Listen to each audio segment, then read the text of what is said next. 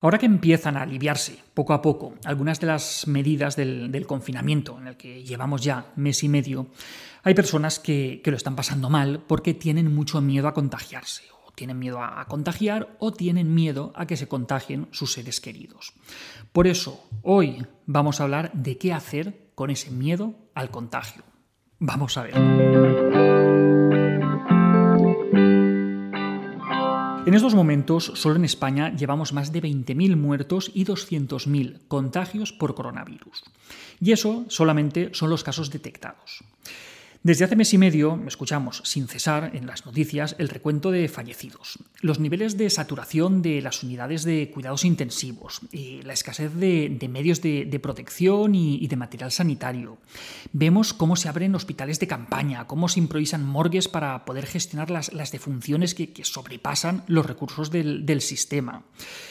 Vale que esto no es una guerra, afortunadamente, pero para los que, por suerte, no hemos vivido una guerra, esto es lo más parecido a lo que nos hemos enfrentado jamás. La mayoría de nosotros hemos pasado miedo durante estas semanas y lo seguimos pasando. Pero este miedo no es malo, porque gracias a ese miedo llevamos confinados tantas semanas extremando las medidas de precaución para poder contener el virus. El miedo tiene su función nos protege del peligro y, está bien que lo sintamos cuando hay una causa justificada. Pero afortunadamente la situación que tenemos hoy, a finales del mes de abril, no es la misma que teníamos hace un mes. Las morgues que, abrieron de, urgencia ya han cerrado. Eh, la mayoría de hospitales de campaña, como por ejemplo el de IFEMA en Madrid, ya han cerrado y otros que, se hicieron en previsión de lo peor no han llegado a recibir pacientes. Los contagios han caído, no dejan de, aumentar el número de recuperados y muchos tenemos ya en mente cuándo volveremos a recuperar esa nueva normalidad de la que todos hablamos, sin parar. Como digo, por suerte la situación ha cambiado, pero no por ello ha acabado la crisis, ni, muchísimo menos, como no para de advertirnos la Organización Mundial de la Salud. El miedo es normal, va a seguir formando parte de nuestro día a día. Y lo mejor que podemos hacer es acostumbrarnos a él, ser capaces de convivir juntos, pero sin dejar que nos paralice. Tenemos que ser prudentes, tenemos que cumplir las medidas de seguridad, pero sin llegar al punto en el que el miedo interfiera excesivamente en nuestras vidas. La falta de miedo es lo que explica actitudes muy poco prudentes, como por ejemplo pues, alguna fiesta que ha tenido que desmantelar la, policía en Ibiza hace poco, con, DJ y con catering incluido, una rave que, tuvieron que cancelar en Madrid al inicio de la pandemia. Sí, esas personas no tenían miedo y el hecho de no tener miedo ponía en riesgo su salud, pero también la nuestra. En estos momentos el miedo es un buen compañero, pero poco a poco tendremos que dejar de, ver al resto de personas como amenazantes, al mismo tiempo que todos somos responsables de nuestros actos y mantenemos esas medidas que nos han ayudado a manejar esta situación. Una estrategia que nos puede ayudar mucho en estos momentos a hacer frente al miedo es aprender a distinguir lo que es posible de lo que es probable. El miedo hace que nos cueste pensar con claridad y acabamos incurriendo en numerosos errores cognitivos que hacen que veamos la realidad como más amenazante de lo que en realidad es. Cuando tenemos miedo, una confusión habitual es convertir en probable lo que simplemente es posible. ¿Y a qué no es lo mismo? ¿Es posible que me toque la lotería? Pues sí, sin duda.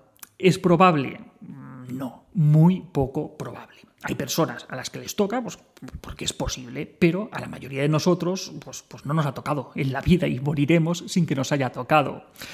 Pero obviamente, cuantas más papeletas compremos, pues más posibilidades tendremos de ser los afortunados. Y estaréis conmigo en que nadie queremos ser los afortunados a los que nos toque una COVID. Por eso, al mismo tiempo que recordamos que el virus no está ahí al acecho esperando a que salgamos para, infectarnos, pues tenemos que mantener las medidas de protección que hacen falta. Tenemos que ser responsables, sí, pero sin dejarnos llevar por el pánico.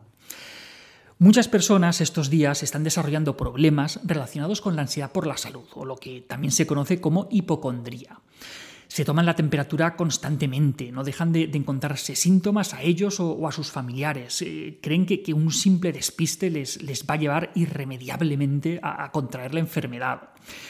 Y al final, esta focalización excesiva en sus sensaciones corporales les lleva a confundir por síntomas lo que simplemente son sensaciones físicas normales.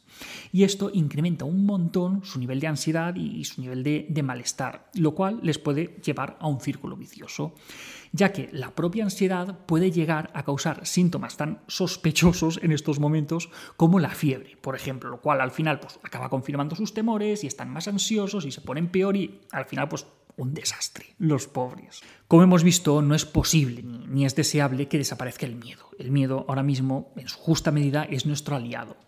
Tenemos que aprender a convivir con él, como mínimo hasta que haya una vacuna que nos ayude a volver a la normalidad, pero a la normalidad de antes, la de verdad, a la que todos queremos volver. Pero hasta entonces tenemos que aprender a distinguir lo que es posible de lo que es probable. Tenemos que evitar catastrofizar y tenemos que confiar en que si todos somos responsables, conseguiremos mantener a este virus a raya durante los próximos meses hasta que llegue por fin una solución.